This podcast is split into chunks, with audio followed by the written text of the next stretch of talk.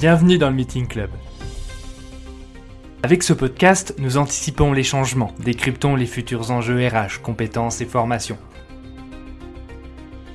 Je m'appelle Morgan Marietti, je suis entrepreneur, cofondateur de Proactive Academy, l'entreprise qui forme vos salariés. Nous vous proposons un regard croisé sur tous les sujets du moment, avec des experts, des entrepreneurs, des managers. Ça pour nous aider, vous aider à rester dans l'air du temps. Je vous propose donc de bien vous installer et de profiter. Je m'occupe du reste. Bonjour à tous et bienvenue dans ce nouvel épisode du Meeting Club. Je suis ravi aujourd'hui encore de vous retrouver et euh, ce sujet qui pour moi est important, celui du développement de votre chiffre d'affaires, de notre chiffre d'affaires en tant qu'entrepreneur, euh, et je voulais donc euh, continuer un petit peu notre saga et revenir sur un sujet que j'avais déjà traité dans un précédent épisode, c'était le gros hacking. On l'avait un petit peu débroussaillé avec Camille il y a quelques temps et ben, je voulais, avec notre nouvel invité, rentrer dans le sujet et vous expliquer comment euh, le, mettre, le mettre en place. Donc si vous voulez un petit peu la partie définition, vous pouvez écouter l'épisode qui est sorti au mois de septembre dernier. mais aujourd'hui, je reçois Pablo Anconina. Bonjour Pablo. Bonjour Morgan. Donc tu es grosse consultant. Euh, donc ton job, c'est d'aider en fait les entreprises et les organisations à se développer, se développer très rapidement. Euh, donc on va on va revenir ensemble un petit peu sur comment faire euh, et d'où d'où on part. Mais avant ça, je vais te laisser te présenter et nous dire ben, un peu qui, qui tu es, d'où tu viens et comment tu es devenu grosse consultant. Eh ben, avec grand plaisir. Merci déjà pour, pour l'invitation. Alors écoute, Pablo Anconina, euh, de formation initialement euh, école de commerce avec un volet très tôt entrepreneuriat, innovation. Issu d'une famille d'entrepreneurs, j'ai toujours voulu entreprendre et aider les entrepreneurs à, à, accélérer justement leur croissance. Et donc, ça fait aujourd'hui plus de dix années que j'accompagne les entreprises dans leur croissance. J'ai d'ailleurs démarré en fait ma première activité à l'époque, euh, il y a même plus d'une quinzaine d'années. C'était de la création, si tu veux, d'événements euh, pour des particuliers, donc pour des étudiants notamment, des soirées étudiantes. Et déjà à l'époque, j'ai commencé, si tu veux, sans m'en rendre compte, à faire de l'acquisition, puisque euh, je, je, je, faisais notamment de la mise en place de publicité, et je faisais de l'acquisition via un site qui s'appelait thepeople.com. Et donc voilà, tombé euh, très tôt là-dedans. Et aujourd'hui, comme tu l'as très bien dit, j'accompagne les TPE, les PME euh, dans, euh, si tu veux, le, la définition d'une stratégie grosse, euh, optimale et sur mesure. Et ensuite, je les accompagne mois après mois dans l'atteinte de leurs objectifs de croissance. Ok, euh, super. Alors, euh, moi, j'ai une première question. C'est, euh, mhm. on, on, a le, le, gros hacking, c'est un moyen, on va dire, avec des moyens limités, de pouvoir identifier une cible et de, de voir en fait comment on peut en fait acquérir des clients. Euh, et, et, en parlant de, ta, donc de ton propre euh, business, hein, qui est ton métier, euh, j'ai remarqué que tes concurrents ou les personnes qui faisaient les mêmes métiers que toi avaient une grosse dynamique d'acquisition liée à leur propre contenu, euh, sur LinkedIn en particulier, sur leur blog et autres. Toi, tu as une stratégie complètement différente, tu es moins présent sur les réseaux sociaux. Euh, pourquoi? Comment ça s'explique? Et comment tu trouves tes clients? Oui, c'est une très bonne question. Alors en fait, effectivement, euh, comme tu le sais, tu as 19 euh, canaux marketing et dans chacun de ces canaux marketing, tu vas avoir des centaines de tactiques que tu peux déployer. Et en fait, l'idée ici, c'est euh, d'identifier ce qu'on peut appeler un sweet spot. En tout cas, c'est de se distinguer justement des concurrents. Je te prends un exemple très simple que tu viens d'écrire est effectivement très très courant, c'est le fait d'aller publier par exemple sur LinkedIn de tous les jours ou toutes les semaines, aller produire du contenu expliquer euh, bah, comment justement générer de la croissance euh, par rapport à son secteur, par rapport à sa taille de chiffre d'affaires et autres. Bon, ça c'est un modèle qui aujourd'hui est très très utilisé. C'est un autre modèle qui consiste à faire beaucoup de publicité, à, à, utiliser un, petit peu en pure dose en quelque sorte Google Ads ou LinkedIn Ads justement aussi en, en volet payant, voire même certains autres réseaux sociaux comme la, la régie méta. Et en fait, euh, ce que ça implique, c'est que justement, tu as tellement de concurrents que tu as une espèce de saturation. Tout le monde s'attend à te voir ici. Les coûts d'acquisition, de fait, sont très élevés. C'est-à-dire que le coût par clic va, va décoller sur euh, LinkedIn, par exemple. Si tu vises un, un CEO euh, sur une annonce très, très spécifique, tu vas avoir un, un coût par clic, par exemple, supérieur à 4 euros. Donc, voilà, pour toutes ces raisons, je me suis dit que ça pouvait être intéressant d'avoir un angle un petit peu différent. Et donc, effectivement, ma première stratégie, ça a été notamment d'utiliser une plateforme qui s'appelle mal.fr, une plateforme de freelance euh, où j'ai démarré sur cette plateforme. Et je me suis dit, écoute, crée-toi un profil là-dessus. Et l'objectif, c'est de devenir rapidement numéro un dans les résultats quand un, chef d'entreprise recherche, par exemple, un, travailleur, un consultant euh, sur des thématiques liées au gros, donc gros hacking, gros hacker, gros marketing et autres. Et donc, c'est ce que j'ai fait. Ça a été littéralement le premier canal que j'ai déployé. Je me suis dit, va au bout de ce canal parce qu'en fait, et on, et on rentre tout de suite dans le cœur du sujet, une des clés, si tu veux, dans le gros, pour performer, c'est euh, de, de, faire partie du top 3, voire littéralement être numéro 1 dans le canal euh, que tu vas déployer. Il vaut mieux, euh, tu as cette expression qui dit winner takes it all, et c'est vrai, c'est-à-dire qu'il vaut mieux le, être premier. Alors, par exemple, si tu es en SEO, euh, le, le, premier résultat naturel va récupérer plus de 30% du trafic, par exemple, euh, là où la dixième position va récupérer entre 0,5% et 2%. Donc l'idée ici, c'est de se dire, concentrer ses efforts sur un canal marketing spécifique, le déployer de la meilleure manière possible, sachant que depuis aujourd'hui maintenant trois quatre mois, euh, je suis le premier résultat en gros hacking sur euh, Malte euh, France. Donc bah voilà, depuis que je suis le premier, j'ai énormément de demandes entrantes et donc énormément de clients. Et puis ensuite, j'ai déployé d'autres canaux aussi. Et comme je te dis, c'est toujours la même logique. Dès que je déploie un canal, mon but, c'est de devenir numéro un, d'avoir le meilleur message, d'avoir la meilleure landing page si ce canal nécessite une landing page, et donc derrière, d'avoir le meilleur trafic, la meilleure visibilité et surtout la meilleure visibilité auprès de l'audience la plus qualifiée possible, puisqu'encore une fois, l'idée, c'est pas seulement d'avoir du monde d'attirer du monde sur ton site ou tes landing pages, mais c'est d'avoir cette, cette audience la plus qualifiée possible pour avoir les meilleurs taux de transformation. Donc ouais, c'est intéressant en tout cas. Merci pour euh, pour ce témoignage parce que c'est vrai que c'est pas une stratégie qu'on a l'habitude de voir par rapport en fait à tous les spécialistes de la croissance euh, et qui sont là pour vous aider à, à, à vous développer parce que t'es t'es pas tout seul sur le marché et, mhm. il y a une sacrée une sacrée euh, une sacrée ben, concurrence hein, assez violente euh, entre vous et, et c'est intéressant de voir que ben il n'y a pas que LinkedIn ou euh, AdWords en fait pour pour pour se faire des clients.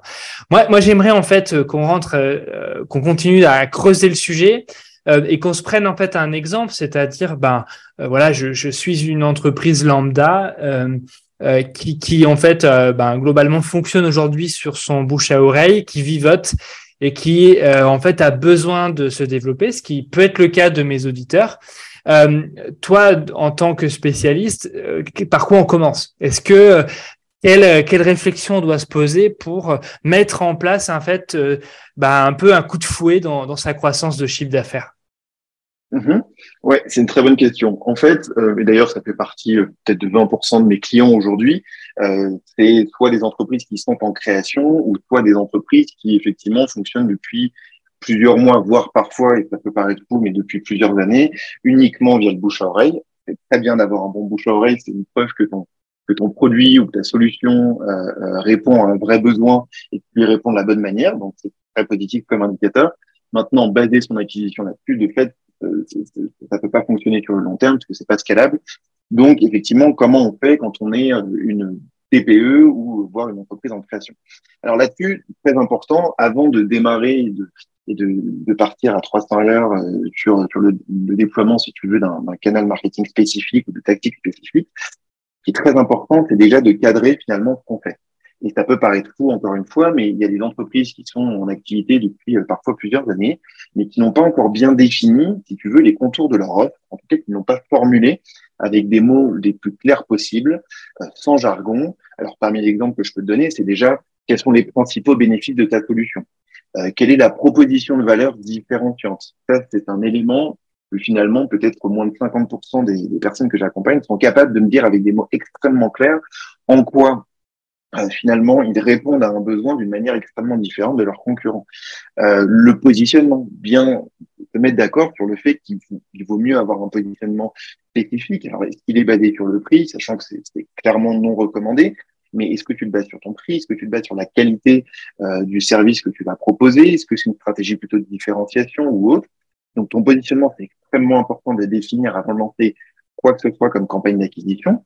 Il faut bien sûr faire un mapping concurrentiel le plus complet possible. Alors, ce que j'entends par complet, c'est pas nécessairement lister les 200 euh, acteurs que tu vas trouver sur ton marché euh, local, non, mais c'est déjà d'être capable de, d'identifier peut-être 3, 4, cinq concurrents sur le marché français et puis sur le marché international pour comprendre finalement comment ces entreprises, comment ces acteurs justement se positionnent, comment ils communiquent auprès d'une audience, quelle est cette audience visée. Donc c'est intéressant de, de, de, voir leur manière d'adresser le marché. Ensuite, très important, euh, un modèle que je recommande à tous, c'est le Golden Circle de, de Simon Sinek, euh, qui, euh, pour rappel, hein, je pense que c'est connu de tous, mais qui grosso modo euh, dit que tout le monde sait a priori ce qu'on fait, ça on sait de dire ce qu'on fait au quotidien, on sait en grande majorité dire comment on le fait, mais le pourquoi on le fait, pourquoi on se lève le matin, euh, ce qui nous, nous motive tout simplement, ce qui nous donne envie de, de transformer le secteur dans lequel on est, bah ça finalement peu de gens le définissent en amont. Euh, peu de gens travaillent, aussi ce storytelling, tu sais, d'expliquer de, comment ils en sont arrivés là où ils en sont aujourd'hui. Et finalement, c'est probablement un des éléments qui parlent les plus simples, mais qui est un des plus importants parce que euh, finalement, d'après toutes les études, notamment une de la de l'université d'Harvard, euh, a pu démontrer que si tu veux, dans les, dans les décisions qu'on va prendre au quotidien, 90% sont basées sur nos émotions et non sur le, leur caractère logique. Et en fait, là où on pense être des êtres extrêmement rationnels et prendre des décisions euh, logiques et ensuite pourquoi pas être influencé dans un second temps par nos émotions, ben en fait, c'est exactement l'inverse qui se passe. On, on, on, prend une décision basée sur nos émotions et ensuite on la justifie par des éléments logiques. Donc, c'est très important de ne pas être neutre, d'où l'idée d'avoir déjà des éléments différenciants, bien sûr, une proposition de valeur différenciante, mais aussi d'être capable d'expliquer pourquoi tu fais ce que tu fais. Donc, tu l'as compris, il y a beaucoup de sujets mmh. à aborder, je ne vais peut-être pas lister ici, mais voilà, que ce soit tes, tes avantages injustes, unfair advantages, euh, que ce soit les barrières à l'entrée, ta plateforme de marque, très important, donc ta vision, euh, les valeurs de ta marque, la personnalité de ta marque, le, le ton même de ta marque. Tout ça, c'est très important de le définir en amont. Ça prend pas tant de temps que ça. Une fois que tu as les bons frameworks entre tes mains, euh, ça peut te prendre moins d'une journée de travail de pouvoir dessiner tous ces contours-là. Ensuite, tu l'affineras bien sûr dans un second temps, mais en tout cas, dessine tout ça. Et ensuite, il y a un deuxième point qui est très, très important avant de se lancer dans, dans, dans tout un tas de campagnes d'acquisition notamment, c'est ce travail autour de tes clients. Et, et ça, encore une fois, c'est un sujet qui finalement souvent travaillé euh, un peu en profondeur. Alors, il y a déjà le fait de définir des tailleurs persona, d'aller beaucoup plus loin qu'une simple segmentation qui va dire, voilà, je vise des gens qui sont dans une certaine tranche d'âge et qui, a priori, ont certains revenus. L'idée ici, c'est de comprendre aussi euh, tout un tas de ressorts psychologiques, les comportements d'achat, euh, ce qui fait qu'aujourd'hui, ils vont pourquoi pas justement te mettre dans la, dans la, tu veux, dans la boucle de cet appel d'offres euh, qu'ils vont faire. Euh, quel est euh, leur process de décision, la durée, euh, quel est finalement quelles sont les sources d'informations pour savoir si toi tu pourrais être en capacité ou pas de répondre à leurs besoins. Donc tout ça, il faut le définir en, mettant en place, alors ce qui est recommandé, c'est trois bailleurs persona. Et puis tout ce qui tourne autour des clients, c'est-à-dire par exemple définir un, un parcours d'achat complet euh, savoir aussi quel est le niveau de maturité, de connaissance de tes, de tes clients vis-à-vis de la solution que tu proposes. Alors, il y a des solutions où on est déjà sur des marchés très mûrs, donc ils connaissent, si tu veux, tous les enjeux. Il faut plutôt préciser pourquoi toi plutôt qu'un autre.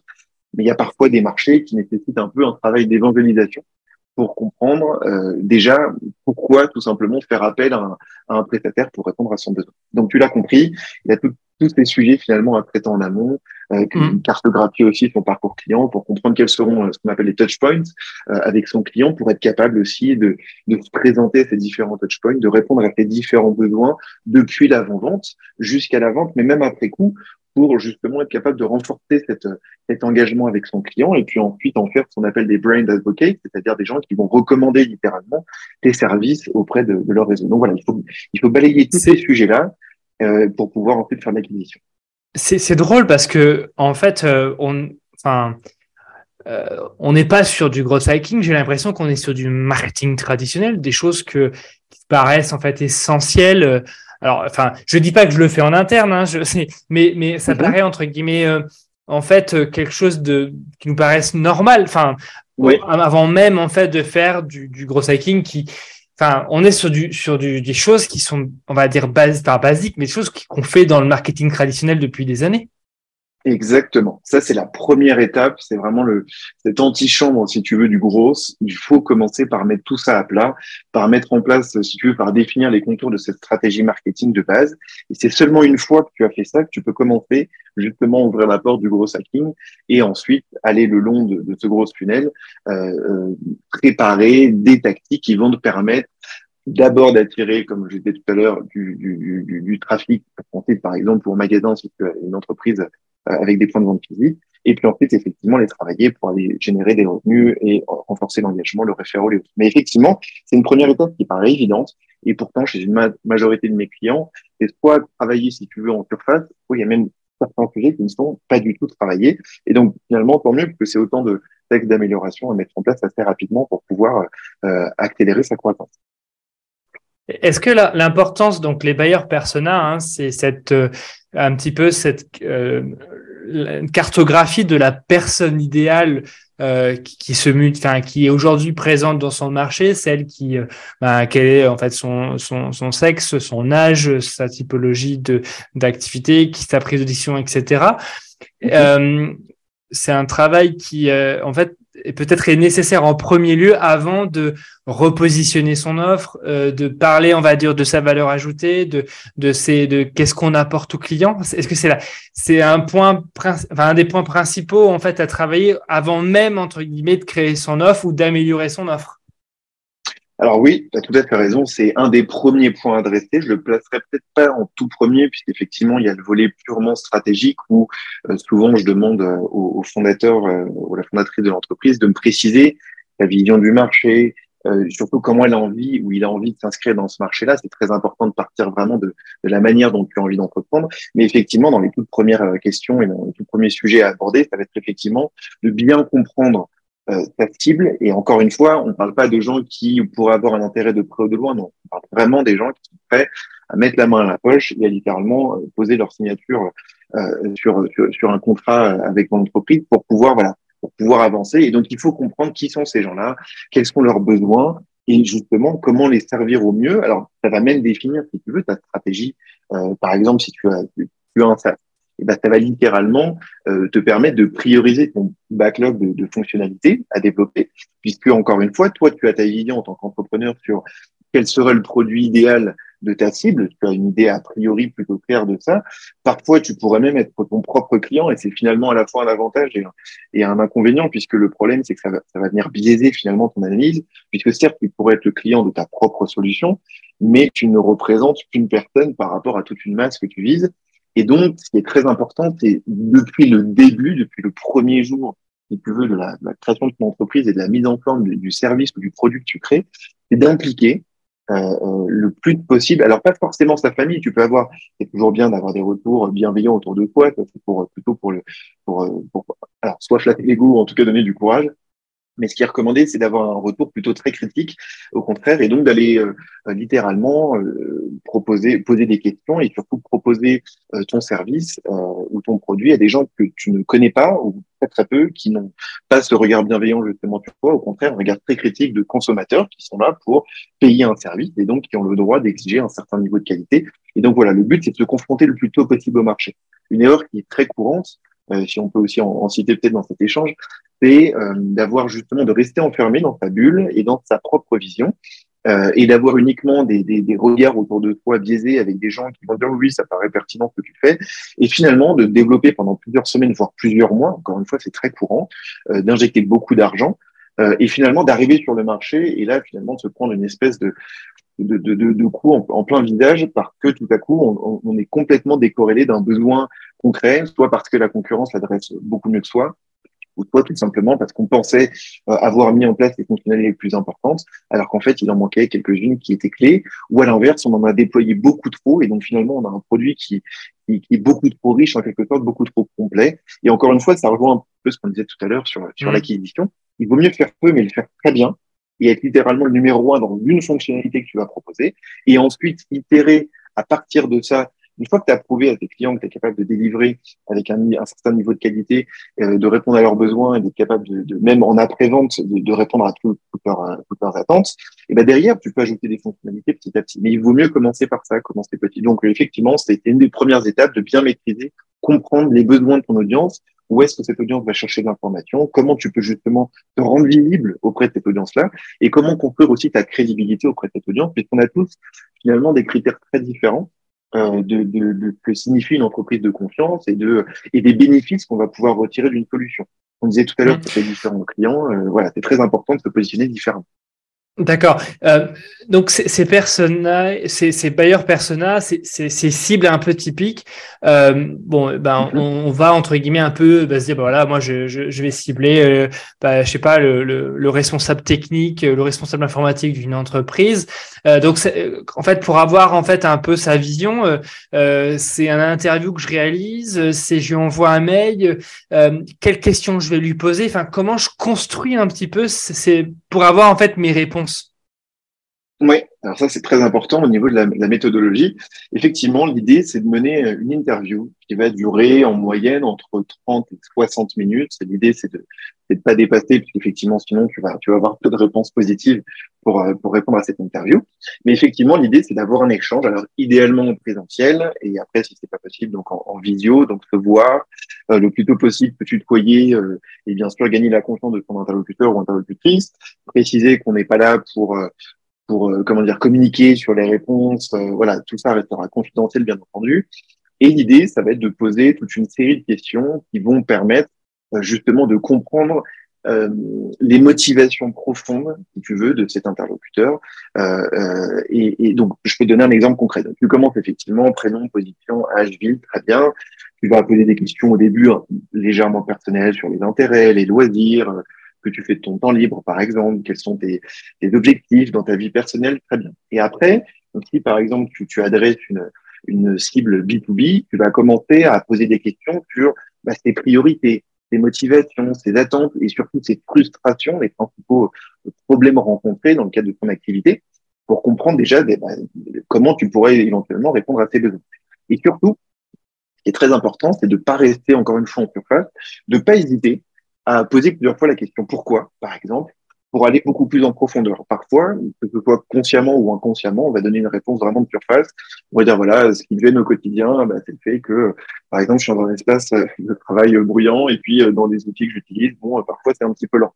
Ça reste des réponses simple. Mais après, OK, pourquoi les, les outils sont lents? Pourquoi ça te frustre dans l'utilisation, par exemple, de ton outil CRM bah, Parce que, en fait, je me suis rendu compte que quand je veux créer une entrée, bah, c'est compliqué, il y a plein de champs partout, je sais plus trop, et puis euh, mes collègues euh, renseignent l'outil de manière différente, et donc on n'est jamais d'accord en réunion à la fin de la semaine. OK, mais pourquoi vous avez ces échanges-là? Bah, Parce qu'en fait, euh, au début, on avait, on n'a pas eu de formation quand on a eu cet outil CRM, et donc, en fait, chacun on a, on a compris une utilisation différente, et donc aujourd'hui, on n'est pas d'accord sur les process, et donc dans les manières de faire des reporting, bah, ça satisfait pas le manager. Bon, et en fait, en posant la question trois fois, je viens d'aller de manière beaucoup plus concrète et précise euh, sur le, le, problème qui existe dans justement, si toi tu crées un outil CRM et tu le vends, et ben dans le fait d'être capable déjà d'onboarder peut-être de, tes équipes, puisqu'on se rend compte que là, ça génère de la frustration et ça va diminuer l'engagement et donc diminuer la, la lifetime value peut-être de tes clients. Euh, et puis on se rend compte aussi qu'il y a un problème euh, au-delà de cette formation en amont, bah dans, dans le, ce qu'on appelle la user experience, l'UX euh, de ton outil, sur la manière justement de pouvoir le prendre en main, bien le comprendre, bien l'utiliser. Alors ça peut être une question de design, travailler sur ton UX. Ça peut être aussi, par exemple, le fait de mettre en place des vidéos d'explication avec un onboarding sur ton site. Une fois que tu viens te créer un, compte sur ton outil CRM, eh bien, tu vas proposer, pourquoi pas des vidéos ou au moins des box, euh, des, des pop-up qui vont t'expliquer quelles sont les différentes sections et comment renseigner les choses. Bon. Donc, tu as compris, en fait, ces questions, il y en a, il y en a beaucoup à poser, peut-être une trentaine, une quarantaine selon les, selon les activités. Et en allant vraiment en profondeur, tu vas pouvoir comprendre toutes les frustrations, tous les besoins associés à ces frustrations. Et tu vas pouvoir comprendre aussi, euh, bah, finalement, quels sont les points clés pour choisir, pour être choisi justement par ce futur client-là. Euh, et pour, encore une fois, communiquer quels sont les mots. Alors ça, très important. Il faut surtout noter très précisément le jargon utilisé par, par la personne interviewée, puisque tu vas pouvoir réutiliser ce jargon sur ton site Internet, sur les landing pages que tu vas créer, puisque le but finalement, c'est que cette personne se reconnaisse parfaitement dans la description de son problème avec ses propres mots pour lui proposer une, réponse sur mesure. Super. Euh, donc, une fois qu'on a donc euh, défini un peu nos personas, on a interrogé 6-9 euh, personnes qui, qui, nous intéressent, on a repositionné son offre, on a validé notre valeur, la valeur qu'on apporte sur le marché, le positionnement, etc. on part, on, ensuite, quelle est l'étape suivante c'est-à-dire, bah, maintenant, euh, il faut qu'on ait des clients euh, et qui restent chez nous. Euh, comment on va les, on va les trouver ces nouveaux clients? Quels, quels sont les canaux qu'on va, qu'on va utiliser en priorité? Est-ce qu'on doit en utiliser qu'un seul, plusieurs? Comment toi tu vois les choses? Peut-être, enfin, j'imagine qu'on on fait déjà un peu un diagnostic. Enfin voilà, je, comment on va dans, dans le fond du sujet? Ok. Alors oui, effectivement, toujours démarrer par un audit très important. Donc ça, c'est un audit à la fois des business métriques que tu as et un audit des forces et faiblesses euh, des outils que tu as déployés et des canaux marketing que tu as déployés à date. Donc ça, littéralement, comment ça fonctionne? Donc si tu fais appel, par exemple, à un consultant externe qui t'accompagne sur le sujet. Euh, L'audit déjà des, business métriques, donc littéralement, tu vas partager tout un tas de données que tu peux récupérer. Alors soit tu vas l'avoir dans, dans, ton euh, back office directement, soit tu vas l'avoir dans un outil d'analytics, par exemple Google Analytics 4, euh, tu peux l'avoir réparti dans différents autres outils. Donc le but, c'est de partager des accès et à partir de là, d'identifier, euh, si tu veux, quels sont les différents indicateurs grosses. Alors, il y en a beaucoup qui existent bien sûr, mais parmi les plus connus, tu vas avoir par exemple le CAC, le coût d'acquisition client. Tu vas avoir la LTV, la lifetime value, c'est-à-dire la, la valeur à vie d'un client, puisque quand tu vas le signer, effectivement, tu vas avoir tout de suite upfront un certain montant de chiffre d'affaires, mais a priori, si les choses se passent bien, et encore plus quand tu es dans un modèle de, d'abonnement, tu vas avoir effectivement une certaine récurrence. Même dans le e-commerce d'ailleurs, tu peux avoir des achats, plusieurs achats par an d'un même client, et ce sur plusieurs années. Donc le but, c'est de définir justement quelle est, par exemple, cette fameuse lifetime value, combien va te rapporter un client sur le long terme. Quand je parlais tout à l'heure du coût d'acquisition client, bah, tu vas faire sur une période donnée euh, la somme de tes dépenses euh, en sales et en marketing. Alors vraiment, tu, tu inclus tout, hein, c'est-à-dire le, coût des campagnes, le coût des différents outils, le coût des salaires euh, de tes ressources en interne, exactement. Et donc, tu fais la somme de toutes ces dépenses-là et tu les ramènes sur, toujours pour cette même période donnée, bah, sur le nombre de nouveaux clients que tu as pu obtenir sur cette même période. Et comme ça, ça va te permettre de définir le coût d'acquisition finalement d'un client euh, et donc, encore une fois, l'idée ici, ce sera d'avoir un coût d'acquisition client le plus faible possible. Tu vas définir tout un tas d'autres indicateurs. Alors, je vais pas tout les faire, mais euh, tu as par exemple, si tu as un modèle d'abonnement, euh, ce qu'on appelle la CAC Payback Period. Donc ici, c'est combien de temps tu mets en moins pour finalement atteindre cette espèce de seuil rentabilité par rapport à cet investissement que tu as fait en coût d'acquisition client. tu vas avoir ton CPA, Cost Per Acquisition, où là, cette fois-ci, tu vas rentrer dans d'un canal euh, marketing spécifique. Donc, par exemple, on peut prendre l'exemple de Google Ads où tu vas mettre un budget campagne et donc ici, tu vas calculer bah, combien de conversions tu as obtenu, que ce soit un lead ou que ce soit un client directement, par rapport au budget euh, campagne que tu as mis sur une certaine période. Bon, tu l'as compris, il y a beaucoup, beaucoup, beaucoup d'indicateurs à calculer. Euh, et ce qui est intéressant, c'est de les mettre en perspective en faisant un benchmark de ton secteur bah, c'est de les mettre en perspective justement avec euh, le, les, données un petit peu moyennes de performance de ton secteur. Comme ça, tu peux mm. tout de suite savoir uniquement avec cette analyse des, des, business métriques, déjà comment tu te positionnes sur ton marché, est-ce que tu es performant ou pas? Euh, et je te donne un exemple très simple, il y en a beaucoup, bien sûr, des analyses, mais un des exemples les plus simples que je peux te donner, c'est de fait, si tu as par exemple euh, un modèle d'abonnement et que euh, tu, euh, je sais pas, tu vas générer par exemple 10 euros par mois et qu'en moyenne tu as 12 mois d'abonnement, bon, très bien, tu vas avoir une lifetime value de 120 euros. Bon, si ton coût d'acquisition est de 150 euros, un problème, c'est que à perte. Bon, ça paraît évident, mais peut-être chez 5 à 10 de mes clients, ils ne se rendaient même pas compte que dans leur acquisition actuelle, s'ils continuaient en l'état, à horizon 6 mois, ils mettaient la clé sous la porte. Donc c'est voilà l'idée. Alors ça c'est un, un, indicateur assez simple, une analyse assez simple. Il y a ensuite toute une pléiade d'analyses beaucoup plus complexes sur les business métriques pour comprendre déjà ton niveau de performance actuel. Ce que, je voulais dire en tout cas à nos auditeurs, c'est que le gros hacking, en tout cas le développement, est quand même très axé sur la donnée. Et en fait, les données sont très importantes parce que ça le permet de voir d'où on part et de faire le suivi par rapport à l'amélioration en fait de son acquisition. Exactement. C'est un point très important que tu soulignes c'est qu'en fait, quand tu te lances dans le déploiement de campagnes d'acquisition, surtout dans des campagnes, par exemple, d'acquisition payante, euh, encore une fois, de type euh, euh, paid search ou paid social media, donc les régies Meta et Google, sont des, des, régies connues pour permettre de fait d'avoir de, la croissance, on va dire, sur du très court terme, mais qui est une, souvent une croissance assez coûteuse. Euh, effectivement, il est très important d'être en capacité de traquer le niveau de, performance de chacune de tes campagnes. Et donc, par exemple, quand tu mets en place des campagnes sur Google Ads, il faut être capable de traquer quand je crée une annonce, par exemple, via un mot-clé spécifique, je veux savoir combien cette annonce a pu me générer un de trafic, par exemple, sur ma landing page que j'ai créé pour cette campagne-là, et combien de conversions intermédiaires ça me générer. Donc, conversion intermédiaire, ça peut être, par exemple, le fait de s'inscrire à une, newsletter, ou ça peut être le fait, euh, tu peux aussi aller traquer, par exemple, combien de, de visiteurs ont scrollé plus de 50% de ma landing page. Donc, clairement, ça montrait en tout cas un intérêt pour la solution qu'on est en train de proposer. Et puis les conversions finales. Euh, la conversion finale, encore une fois, qui va varier selon, selon euh, le type de campagne que tu mets en place, mais la plus évidente étant le fait, bien sûr, de s'abonner ou d'acheter en tout cas un de tes produits. Donc effectivement, très important d'être capable d'avoir de connecter si tu veux euh, si tu veux ces campagnes à des outils d'analytics alors le plus connu et, et, et, gratuit bien sûr c'est Google Analytics 4 aujourd'hui version 4 et tu as aussi des outils de data dashboard euh, qui permet euh, de faire remonter cette data et de la, si tu veux, de la, la proposer de manière très visuelle pour pouvoir ensuite, en un clin d'œil, comprendre euh, bah, finalement le niveau de performance et pouvoir prendre des décisions d'ajustement de budget et d'ajustement de stratégie en un clin d'œil. Euh, encore une fois, celle de, de Google qui s'appelait Google Data Studio s'appelle maintenant Looker Studio. Et voilà. Donc effectivement, il y a ce volet data très important. Et puis ensuite, il y a l'audit. Une fois que tu as fait cet audit des, des business métriques, il y a l'audit des fortes et faiblesses de chaque outil et de chaque canal marketing déployé.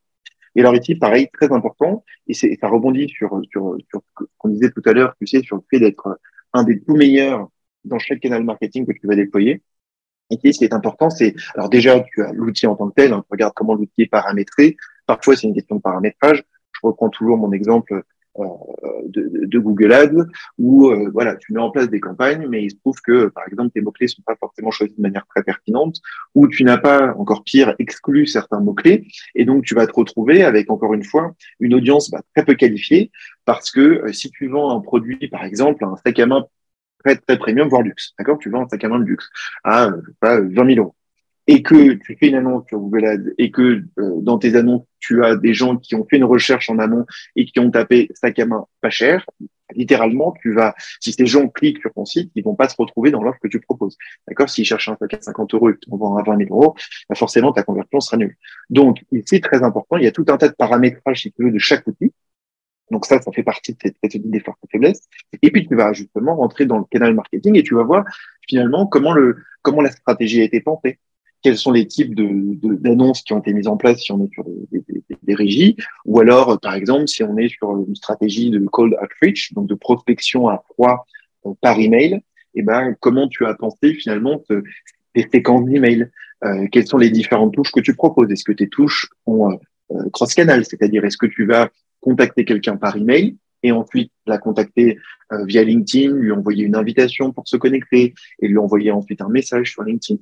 Euh, voilà, donc il y a toute cette stratégie. Combien de jours tu attends entre les différentes touches euh, Quel est le message que tu proposes Quels sont les mots choisis Quel est ton angle euh, Et encore une fois, tout ça sera basé notamment sur le travail que tu auras fait en amont sur tes bailleurs personnels. Donc l'idée, c'est d'auditer tout ça, de voir tous ces canaux déployés, comment ils ont été déployés, est-ce que la stratégie est bonne, est-ce que le setup, donc le paramétrage est bon, est-ce que le niveau de performance de chacun de tes canaux est bon? Encore une fois, tu peux faire un benchmark et regarder est-ce que dans les taux d'ouverture de tes mails, par exemple, tu es en taux de 50% Est-ce que euh, dans euh, euh le, CTR de tes campagnes Google Ads, tu es en d'un certain montant par rapport à ton secteur? Donc, tu vas regarder tout ça, ça va te donner des, des indicateurs, encore une fois, des informations qui vont te permettre de savoir si tu es dans les bons niveaux ou pas. Et une fois que tu as fait tout ça, c'est justement le moment où tu peux commencer à formuler ta stratégie grosse. Et après, bah, je ne sais pas si tu as peut-être des questions là-dessus plus spécifiques, mais je te laisse en tout cas. Oui, complètement. Ça, c'est une bonne vision. Euh, imaginons qu'il y a des, des, clients aussi qui font pas grand-chose et, on repart un peu sur notre client de départ hein, qui, qui euh, mhm. ne s'est jamais tenté à Google AdWords ou qui a essayé une fois et qui a perdu 100 euros et qui veulent plus y revenir ou etc. Euh, comment on va choisir en fait quel canal ou ou les canaux qu'on va utiliser, est-ce que c'est lié à notre panier moyen? Est-ce que ça va être parce que si on a en fait un, panier moyen qui, est euh, en fait de 20 euros, peut-être que le coût d'acquisition sur Google sera trop important, donc on va toucher autre chose. Enfin, j'imagine qu'il y a des, des paramètres à valider en amont avant d'en choisir un plus qu'un autre. Oui, c'est un très bon point aussi. Alors effectivement, tu as toute une série de variables à prendre en considération. Donc c'est un, un peu un, casse-tête à, démêler. C'est assez complexe comme réflexion, mais c'est tout l'enjeu justement d'une stratégie de, grosse euh, performance. En fait, alors déjà, un des exemples que tu as donné est tout à fait juste. Pour, euh, si on reprend l'exemple que tu donnais d'une personne qui est en phase de création ou en tout cas qui fait très peu de chiffre d'affaires et donc qui a un budget très limité, effectivement, euh, si, on reprend l'exemple de tout à l'heure de LinkedIn Ads ou si tu cibles des CEO, il faut être capable de dépenser à minima 4 euros par clic sur ton annonce. Et donc, il faut que tu aies à minima euh, sur une seule campagne au moins 500 euros de budget mensuel sur LinkedIn. Bon, tu vas vite te rendre compte qu'effectivement, si tu as quasiment aucun budget, bah, ça, va être compliqué d'adresser, euh, si tu veux, ton audience via ce type de canal. Déjà, ça, c'est un premier point. Ensuite, ça va dépendre effectivement, comme tu l'as très justement dit, de ton panier moyen et aussi, j'ai envie de préciser quand même, de ta lifetime value, de ta durée à vie de, de, de tes clients, euh, de ta valeur à vie, pardon, de tes clients. Ça, très important, puisqu'en fait, euh, tu peux là-dessus, encore une fois, deux stratégies. Stratégie, tu peux te dire, bon, j'ai un panier moyen, mettons, d'une centaine d'euros, donc je suis prêt à dépenser 20, 30, 40 euros sur euh, mes campagnes, par exemple, sur un volet acquisition. Très bien. Tu peux aussi te dire, j'ai un modèle d'abonnement, euh, ou en tout cas, je sais qu'un client sur long terme il dépense une fois 100 euros, mais derrière, euh, en fait, sur du très long terme, il va peut-être générer 2000 euros de chiffre d'affaires avec ce client-là. Donc, en fait, mon coût d'acquisition client, je suis prêt non pas à dépenser 30, 40 euros, mais je suis peut-être prêt à aller jusqu'à 200 euros. Et certes, sur du très court terme, en quelque sorte, travailler à perte, mais sur du long terme, ça me sera considérablement profitable. Ça, pareil, encore une fois, le but, c'est de savoir si tu as la trésorerie pour. Si tu mets ça en place sur une très courte période, par exemple, dans le cadre surtout d'une activité à forte saisonnalité, euh, ou en fonction, par exemple, que tu es euh, sur le point de boucler une levée de fonds, peut-être que tu euh, et tes investisseurs les premiers seront prêts à dire, bah, écoute, tu peux burner un petit peu de cash au début, puisque l'idée, c'est de, rapidement obtenir une certaine position sur ton marché ou autre. Donc, effectivement, tu as ce deuxième point qui est la valeur de, si tu veux, ta, ta lifetime value et ton panier moyen. Et puis ensuite, il y a encore tout un tas d'autres facteurs, d'autres variables. Euh, il y a par exemple ton stade de développement actuel. Il y a ce que je disais tout à l'heure aussi sur, euh, si tu veux, cette intensité, on va dire, de, de, de la concurrence sur ce canal-là. Donc, tu peux voir comment se positionnent euh, d'autres acteurs sur, sur alors, par exemple, Google Ads. Tu vas regarder dans ton keyword planner. Euh, donc, c'est une des, tu veux un des, menus et un des outils proposés gratuitement par Google Ads qui va te permettre d'identifier des mots-clés performants par rapport à ton activité, mais aussi de connaître le niveau de concurrence sur ces mots-clés-là et donc combien il faudrait miser et dépenser par clic pour apparaître tout en haut des résultats euh, payants. Puisque tu as donc tu apparais tout en haut quand tu as un résultat payant, mais tu as ensuite quatre annonce en moyenne et donc pour apparaître tout, tout, tout en haut, euh, top of bid, comme ils appellent, et ben, il faut euh, miser encore plus. Donc très rapidement, sur certains secteurs, un exemple très simple et très connu dans la plomberie, euh, dans l'urgence de faire appel à un plombier, et ben, tu peux te retrouver avec des CPC, des coûts par clic, supérieurs à 70 euros le clic parce que derrière, bah, effectivement, tu es dans l'urgence et souvent tu vas prendre le premier prestataire qui vient. Et donc le taux de conversion est très élevé et la prestation est extrêmement donc, on, donc on a compris d'où venaient les tarifs exorbitants des serruriers et euh, des plombiers.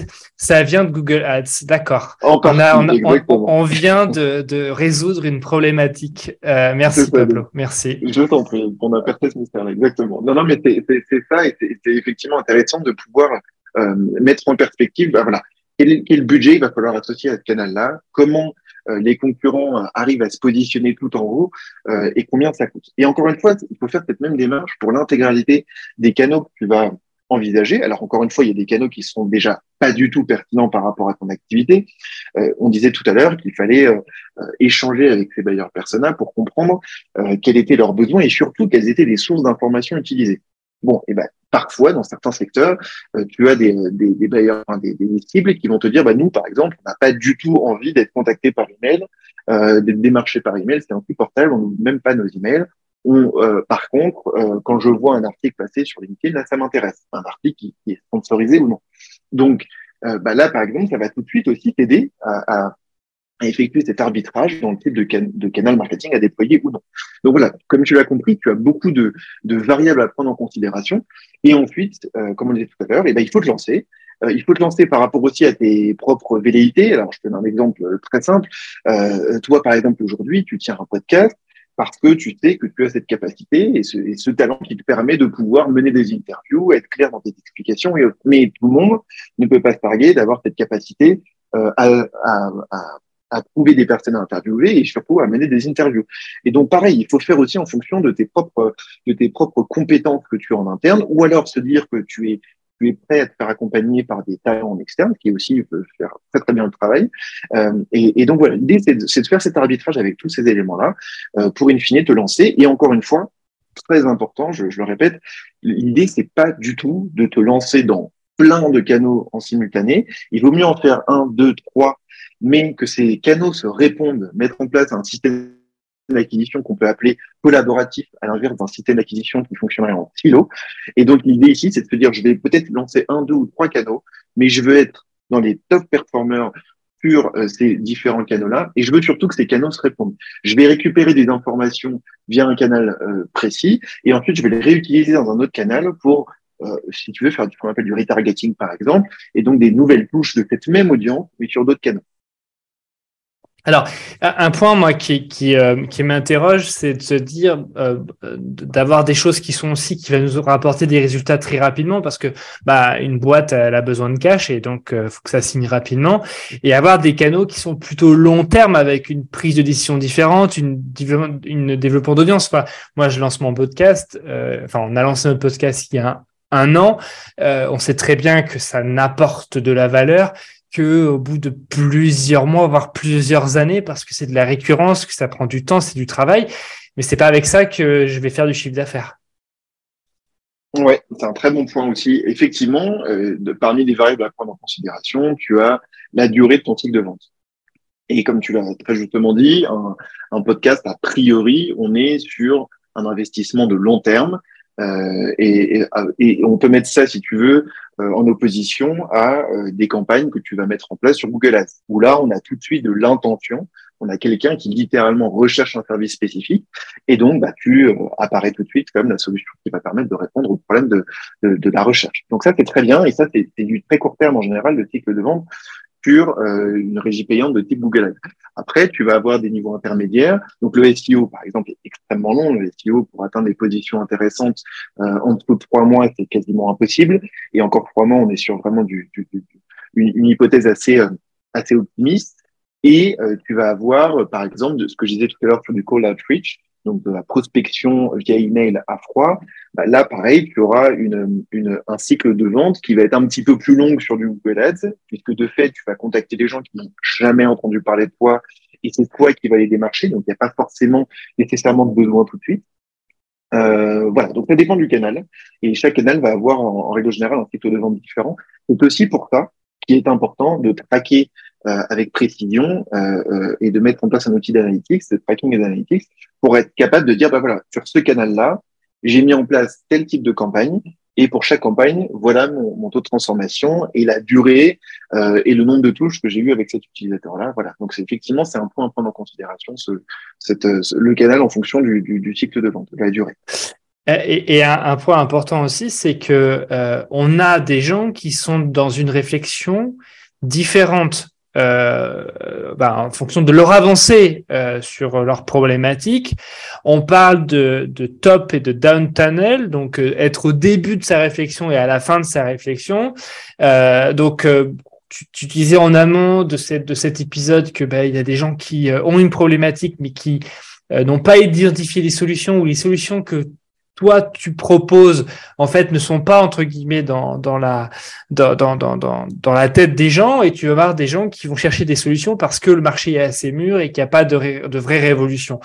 Euh, donc par exemple, on va avoir des personnes euh, qui vont être en début de leur réflexion, donc elles, on va toucher, on va mettre en place des actions spécifiques, et euh, tu vas les détailler, j'imagine. Il y a des personnes qui sont en fin de réflexion et qui savent exactement ce qu'ils veulent, et le type de canal proposé va aussi être différent. On, donc, est-ce qu'on peut détailler cette partie-là? Oui, bien sûr. C'est ça, pareil, c'est un point qui est, qui, qui est, hyper intéressant. Et ça, ce que tu viens de décrire, c'est effectivement le parcours d'achat. Donc, en fait, tu as trois phases principales. Tu as une phase qu'on appelle awareness, donc on pourrait traduire par prise de conscience, une phase euh, qu'on nomme considération et une phase de décision. La première, c'est effectivement, j'ai un pain point, euh, j'ai un problème, euh, j'en ai pas forcément encore conscience ou je suis en train de me rendre compte que j'ai un problème. Euh, donc typiquement, euh, peut-être que j'ai mal au dos euh, quand je me réveille le matin et donc j'essaie de comprendre ce qui se passe, pourquoi j'ai mal au dos, est-ce que j'ai fait un mauvais geste la veille ou autre. Bon, ça c'est la phase de prise de conscience de son propre problème. Ensuite, on a une phase de considération dans laquelle on va identifier et se renseigner sur les différentes solutions du marché. Et quand je dis solutions ici, on n'est pas sur les les différents euh, concurrents directs. On n'est pas sur euh, trois différentes boulangeries qui vendent un très bon pain au chocolat. On est plutôt sur euh, voilà trois différentes solutions. Donc, si je reprends mon exemple du, du mal de dos, ça peut être d'aller voir un, un kiné, par exemple, ça c'est une solution qui pourrait m'aider à, voilà, en massant, à faire bien. ça pourrait justement être un salon de massage où là, pour le coup, on n'est pas sur de la kiné, mais on est sur un volet vraiment relaxation, bien-être et autres. ça peut être une séance de yoga, t'as compris, idée, ou ça peut être euh, d'acheter un nouveau matelas parce que en fait le problème vient peut-être du matelas. D'accord? Donc ça, c'est différentes solutions qui s'offrent à moi pour euh, justement pouvoir répondre à mon problème. Et ça, c'est la deuxième phase qui est la phase de considération. Et enfin, la troisième phase, la phase de décision. Cette fois-ci, j'ai parfaitement conscience de mon problème. J'ai conscience de toutes les solutions qui existent sur le marché autour de moi. Et maintenant, c'est le moment de, comprendre les principales différences euh, de fonctionnalités ou de services entre les vendeurs spécifiques de la solution que j'aurais retenue. Donc, si par exemple, euh, je, reste sur mon exemple de mal de dos, euh, j'ai compris que j'avais mal au dos et que une des solutions pouvait être de m'acheter un nouveau matelas. Le mien commence à être un petit peu, un petit peu euh, vieux, donc je me dis ok, je, je, je, vais regarder quels sont les vendeurs de, de, matelas. les différentes boutiques qui existent, des vendeurs en ligne, et je vais faire mon choix parmi ces différents vendeurs pour obtenir mon nouveau matelas. Donc, en fait, le, ça, c'est un parcours d'achat classique tout le monde passe par ces différentes phases, littéralement 100% des utilisateurs. On a besoin de comprendre son problème, quelles sont les solutions, quels sont les vendeurs. Et donc ensuite, comme tu l'as dit, on va pouvoir créer des campagnes euh, différentes sur des canaux très souvent différents euh, en fonction de la de cette phase dans laquelle l'utilisateur est, le prospect est, et on va lui proposer des messages très différents et de la valeur très différente. Je te donne un exemple euh, très simple. Quand on démarre, et qu'on est sur cette phase de, de, compréhension de son problème, on va par exemple pouvoir euh, mettre en place des annonces, euh, des liens sponsorisés. Alors euh, selon son audience, mais ça peut être ça peut être sur la régie Meta par exemple. On va proposer un article, donc ça ressemble à un article normal, euh, sauf que c'est un article payant, mais ça reste un article, dans lequel on va expliquer avec une phrase, avec une accroche assez importante, que par exemple 40% des Français ne le savent pas, mais ont des problèmes de dos qui peuvent euh, qui peuvent euh, être réglés euh, en, trois clics. Et tout à coup, tu cliques dessus et tu vas avoir l'information sur bah voilà quelles sont les quelles sont les raisons possibles de ton problème de dos. Et tu vas donc tu vas proposer de la valeur à ce, à ce prospect-là, tu vas lui l'aider littéralement, le prendre par la main et l'aider à comprendre ton problème, d'où peut venir ton problème. Et vraiment de manière très très subtile, tu vas commencer juste à lui mettre dans la tête qu'il y a certaines solutions qui peuvent exister dont bien entendu celle que tu proposes. Bon, ça c'est un contenu que tu vas pouvoir proposer. Donc on n'est pas sur une approche agressive avec quelqu'un qui n'a pas encore vraiment conscience de son problème où tu dis bonjour, moi je vends des matelas et tout de suite il faut que tu m'achètes. Non. Et ça c'est l'erreur que font beaucoup, beaucoup, beaucoup euh, de clients avec lesquels je travaille, une majorité, euh, de se concentrer exclusivement sur la conversion, pensant que budget limité égale euh, stratégie très, très agressive de conversion. Et ben en fait, si tu veux optimiser euh, justement tes performances par rapport à ton budget limité, c'est plus performant, vraiment beaucoup plus performant de, de, de, penser justement ton acquisition, comme je viens de te la décrire, avec d'abord une première touche euh, dans des campagnes qu'on va appeler top tunnel, donc on est tout en haut de cet entonnoir de conversion. Et ensuite, une fois que tu as que, que cette audience a pu voir du contenu à forte valeur ajoutée que tu as proposé gratuitement pour les aider à comprendre leurs problèmes, ils ont vu ton logo, ils ont vu euh, finalement ton, ton, ton branding, ils, ont, ils, commencent à faire une association d'idées entre toi, acteur de confiance qui propose, euh, de, qui maîtrise ton sujet, qui est un expert sur cette thématique et qui est capable d'aider gratuitement à répondre à ton problème. Et bien ensuite, tu vas faire dans une phase décision des campagnes qu'on va appeler bottom donc cette fois-ci, on est tout en bas de ton entonnoir, on est prêt euh, euh, à, justement faire cette conversion-là. Et donc là, tu vas pouvoir proposer effectivement dans des campagnes qu'on va appeler de retargeting. Donc tu vas retoucher quelqu'un qui a déjà vu euh, ou déjà consommé en tout cas de ton contenu, gratuit ou payant d'ailleurs. Et bah, cette fois-ci, une fois que cette personne connaît ton nom de marque, connaît euh, ton logo, les couleurs de ton entreprise et surtout les services que tu proposes et, et tes éléments différenciants, là, tu peux proposer une annonce qui propose directement une conversion et après, il y a différentes tactiques qui existent. Tu peux soit proposer de manière très simple d'abord de la conversion, mais tu peux ensuite faire une deuxième touche où tu vas, si la première fois, il n'y a pas eu cette conversion-là, la deuxième fois, tu peux proposer, par exemple, 10% euh, de réduction euh, euh, limitée dans le temps si l'achat a lieu aujourd'hui. Tu vois, donc tu sur quelqu'un qui connaît cette fois-ci très bien, qui connaît très bien ton service, qui a confiance dans, dans, dans, justement ta capacité à répondre aux besoins et qui connaît surtout très bien maintenant son problème, les différentes solutions du marché et les différents concurrents. Et donc maintenant, tu peux lui dire, voilà, tu es déjà venu plusieurs fois sur mon site, tu sais qui je suis, t'as pas converti cette fois-ci, boum, 10% de réduction euh, qui euh, qui que, que, je peux te proposer par exemple pour tes prochaines 48 heures. Voilà. Donc c'est comme ça qu'il faut penser ton, ton parcours d'achat. Euh, l'erreur qui est aussi faite, euh, que ce soit sur du paid euh, ou de la campagne mailing, où on revoit vers un lien, vers pour, pour mettre en place une action, on, a tendance à le renvoyer sur, son, sur ses pages en fait de produits. plutôt que de landing page. Alors, landing page, pour ceux qui savent pas ce que c'est, hein, ce sont des pages qui sont conçues de façon à ben, optimiser la transformation et que la personne n'ait comme action que celle de laisser ses coordonnées ou de prendre un rendez-vous pour aller dans cette problématique-là. Comment on conçoit une landing page? Euh, Quels sont, entre guillemets, les, les, les, principales tips qu'il faut euh, avoir absolument pour que ça fonctionne? Oui, très important, tu as tout à fait raison de le préciser. Euh, une erreur très courante, c'est de rediriger vers son site Internet ou sur... parfois, ça peut être une page produit et parfois, c'est aussi carrément la page d'accueil du site. Bon, ça, c'est une erreur euh, classique. Alors, effectivement, euh, comment penser une landing page? Quels sont les points très importants? En fait, encore une fois, tu vas partir, on revient toujours hein, de, ce, point d'origine qui est tes bailleurs persona. Donc, tu pars de ces bailleurs persona pour comprendre euh, quelles sont les objections, quelles sont les frustrations, quels sont les bénéfices recherchés, quelles sont les questions qui vont se poser naturellement et finalement que ces personnes t'auraient posé si tu étais en rendez-vous seul, en face à face, en présentiel avec ces personnes-là. Finalement, une landing page, c'est ni plus ni moins qu'un rendez-vous sales en face à face, mais en ligne.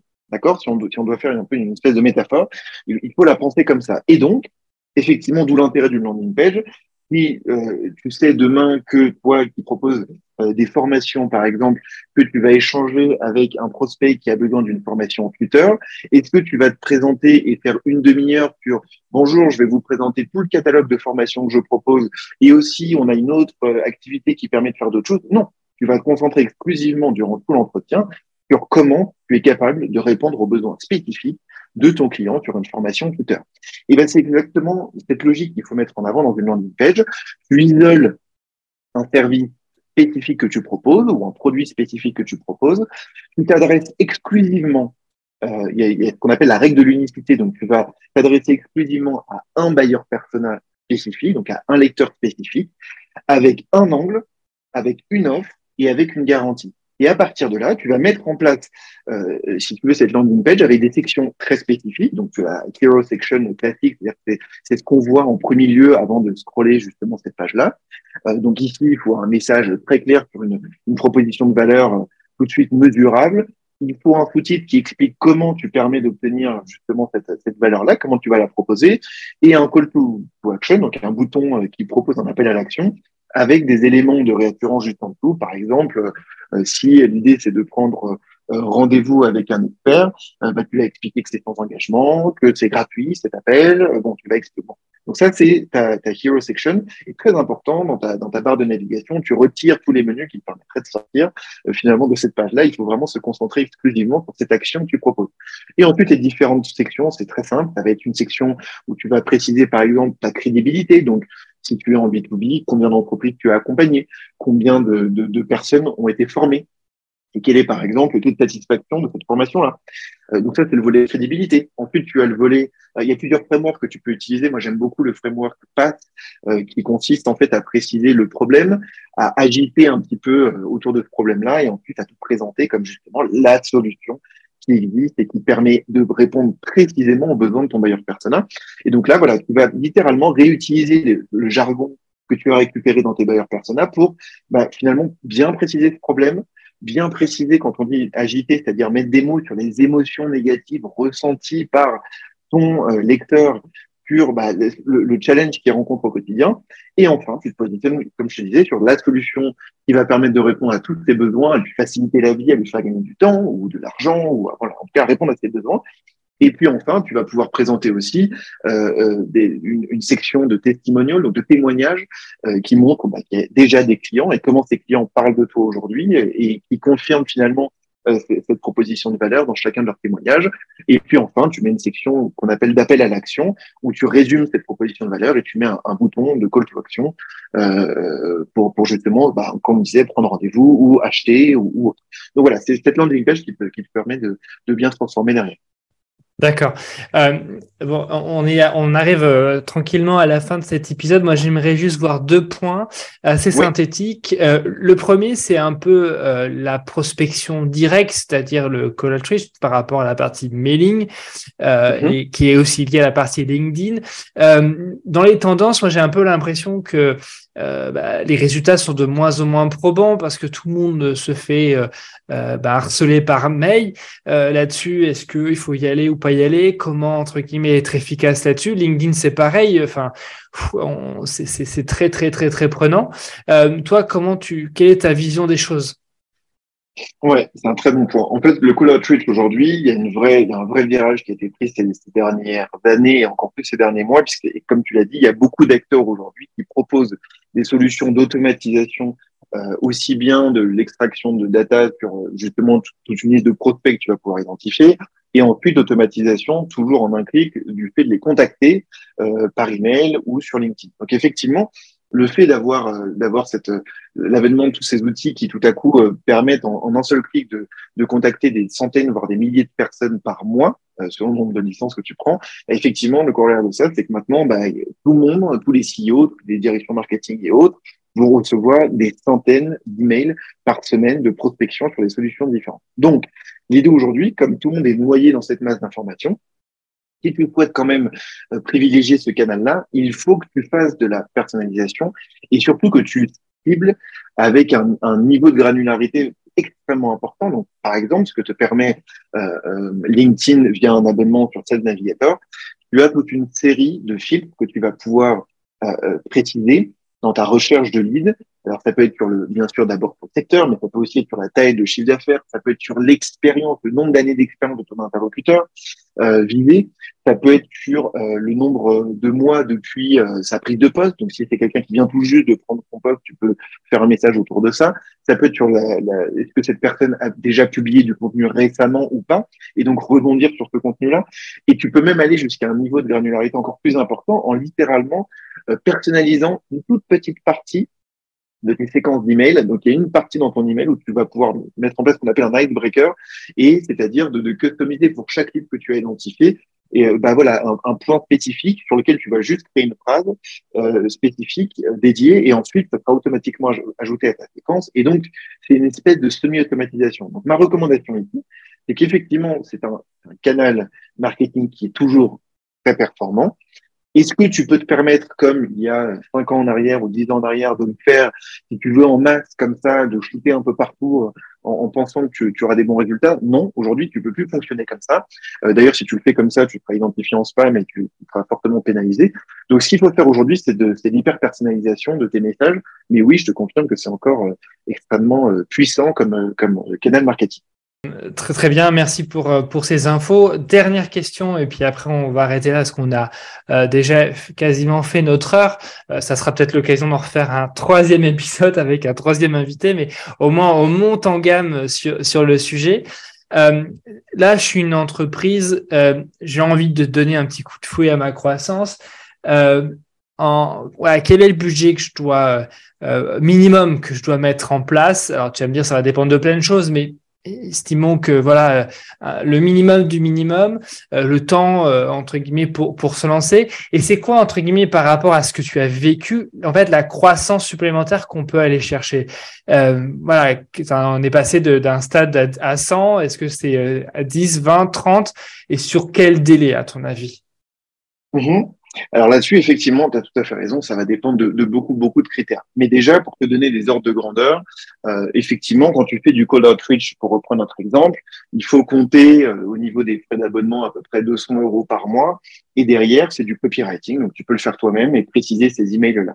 Donc ça, tu as ton budget de 200 euros par mois, 220 euros, et ça te permet déjà de pouvoir contacter avec une seule licence, de contacter plus de 500 leads par mois. Donc, s'ils sont pas bien ciblés et que derrière, tu peux euh, viser un peu de meeting, mettons autour de 5%, bah, tu sais que tu peux déjà obtenir plus de 25 meetings par mois, rien qu'avec ton call outreach. Donc, en dépensant seulement 220 euros par mois. Et derrière, tu fais le calcul de taux de transformation et ça te permet de savoir combien de, de retour sur investissement tu peux obtenir via ce canal-là. Ensuite, sur des régies, LinkedIn Ads, Google Ads, Meta Ads, euh, comme je disais tout à l'heure, sur des budgets par campagne, il faut à minima avoir du 500 euros par mois par campagne pour pouvoir avoir finalement suffisamment de, euh, de, de, de, de, trafic entrant pour faire des optimisations derrière. Donc ça, à partir de 500 euros, tu peux déjà avoir des clics. Sur Google Ads, selon ton secteur, tu peux être à 1, 2 euros le clic. Euh, et donc, bah, si tu es à 1 euro le clic et que tu mets 500 euros par mois, de fait, tu vas avoir encore une fois 500 visiteurs sur ta landing page. Et donc, si tu as un taux de transformation de ta landing page euh, de, par exemple, de 5%, et ben voilà, ça va te permettre d'obtenir euh, un, certain nombre de visiteurs et derrière de clients. Donc, en fait, voilà, pour chaque canal, c'est à peu près ça les ordres de grandeur. Donc, un budget minimal, si tu veux, bah, si tu n'as pas du tout de budget au début tu démarres, euh, tu peux même littéralement faire de, du call outreach manuel. J'ai même d'ailleurs, moi, démarré ma carrière comme ça au tout début sans outil d'automatisation. Euh, donc, ça te prend un tout petit peu plus de temps, mais au moins, tu, littéralement, tu ne dépenses rien. Donc, si tu veux, tu peux faire du gros avec avec euh, avec euh, avec une centaine d'euros en poche euh, par mois, tu peux déjà faire du gros. Après, la question, ça va être de rapidement de scaler et de, petit à petit de mettre en place différentes choses. Donc, ce qui prend le moins de temps, effectivement, euh, et en termes de coûts, ce qui va être le plus limité, tu as peut-être te voler emailing euh, que tu peux faire par toi-même euh, ou automatiser. Et puis après, tu as ces différentes campagnes. Il y a aussi, et bien sûr, et c'est pour ça qu'il y a beaucoup de monde, il y a le fait de créer du contenu. Alors, ce créer du contenu, c'est très intéressant quand tu le mets en perspective avec des campagnes. Il faut croiser tout ça avec des campagnes d'acquisition, parfois payantes. Le mieux, c'est de combiner le payant et le non payant, parce que si tu crées juste du contenu sur LinkedIn ou autre, comme tu as dit tout à l'heure, c'est très embouteillé. Donc, le temps, si tu veux que l'algorithme comprenne que tu crées du contenu euh, de qualité qui est euh, partagé à un certain niveau, bah, ça va prendre, voilà, ça peut prendre plusieurs semaines, voire plusieurs mois.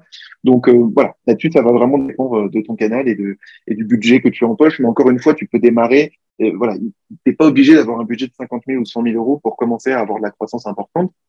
Et enfin, ta dernière question sur le résultat, bah, effectivement, ça va dépendre. Donc, une entreprise en création, tu peux tout à fait viser une, une, croissance extrêmement important sur une entreprise qui fait, allez, je vais donner un, une, une, donnée chiffrée, une entreprise qui fait, par exemple, autour d'un million d'euros de chiffre d'affaires, qui peut largement viser avec une stratégie et un déploiement de cette stratégie grosse performant, tu peux largement viser d'avoir une croissance euh, à, deux chiffres par mois. C'est tout à fait possible avec un budget qui, est en, en, adéquation avec, avec tes ambitions euh, c'est pas du tout euh, déconnant de, de, de, viser ça. Et après, ça dépend si c'est une entreprise qui fait déjà 30, 40, 50 millions d'euros de chiffre d'affaires annuel. Tu peux toujours viser une forte croissance, mais peut-être que une croissance à deux chiffres mensuels commence à être un, petit peu trop ambitieux, mais tu peux, tu peux toujours viser une belle croissance. Donc tout dépend en fait du stade de développement dans lequel tu es, et encore une fois de ce travail que tu as fait en amont sur tes fondations. Ce que j'entends par fondation, c'est tes bailleurs personnels, ton positionnement, les éléments différents et autres. Parce que si tu ne fais pas ce travail en amont, de fait, tu vas un peu tirer à vue en quelque sorte et tu vas te retrouver à avoir une audience très peu qualifiée sur les campagnes que tu vas déployer. Et donc, encore une fois, des taux de conversion très faibles et donc, de fait, un coût d'acquisition client très élevé. Donc, c'est poser des fondations saines d'abord pour démarrer. Et une fois que j'ai ces fondations saines, je démarre par des canaux qui répondent a priori aux besoins de mon audience et qui restent à un budget abordable. Et dès que je commence à faire rentrer de la trésorerie, je réinjecte pour euh, tout de suite atteindre une position de top performer pour ces différents canaux. Super. Euh, bah, écoute, euh, merci Pablo. Donc voilà, pour résumer, chers, amis, si vous voulez vous lancer, il y a un certain nombre de choses, de points à valider en amont, et puis après de, voir un petit peu surtout vos, vos, vos, vos métriques, hein, savoir où est-ce que vous en êtes. Euh, moi, je suis euh, toujours un, un, un, fervent de, d'aller aussi vous, vous faire accompagner. Alors sur la démarche au global, mais euh, ça vaut toujours le coup d'investir pour concevoir une landing page. Ça vaut toujours le coup d'investir pour rédiger des choses, pour avoir une base de travail, pour ensuite après apprendre et, et les, les, dupliquer. donc n'hésitez pas à vous faire à vous faire à vous faire accompagner. Pablo, merci beaucoup pour ce pour cet épisode. Merci à toi, Morgan, pour ton invitation. Avec grand plaisir. Chers amis, chers auditeurs, je vous propose de vous retrouver dans le prochain épisode du Meeting Club. Et entre-temps, je vous souhaite une agréable journée. Je vous dis à très très bientôt. C'est super, vous avez suivi l'émission jusqu'au bout. Je vous remercie beaucoup pour votre fidélité. Si vous avez aimé cet épisode, n'hésitez pas à commenter, à liker, à partager à vos amis et surtout à mettre 5 étoiles, 20 étoiles, 30 étoiles sur Apple Podcast. Ce podcast, le Meeting Club, a été produit par Proactive Academy, une entreprise qui vous accompagne dans la formation et la montée en compétences de vos salariés. Je remercie toutes les équipes pour leur aide et pour leur investissement de tous les jours. Et je vous dis à très bientôt dans le Meeting Club.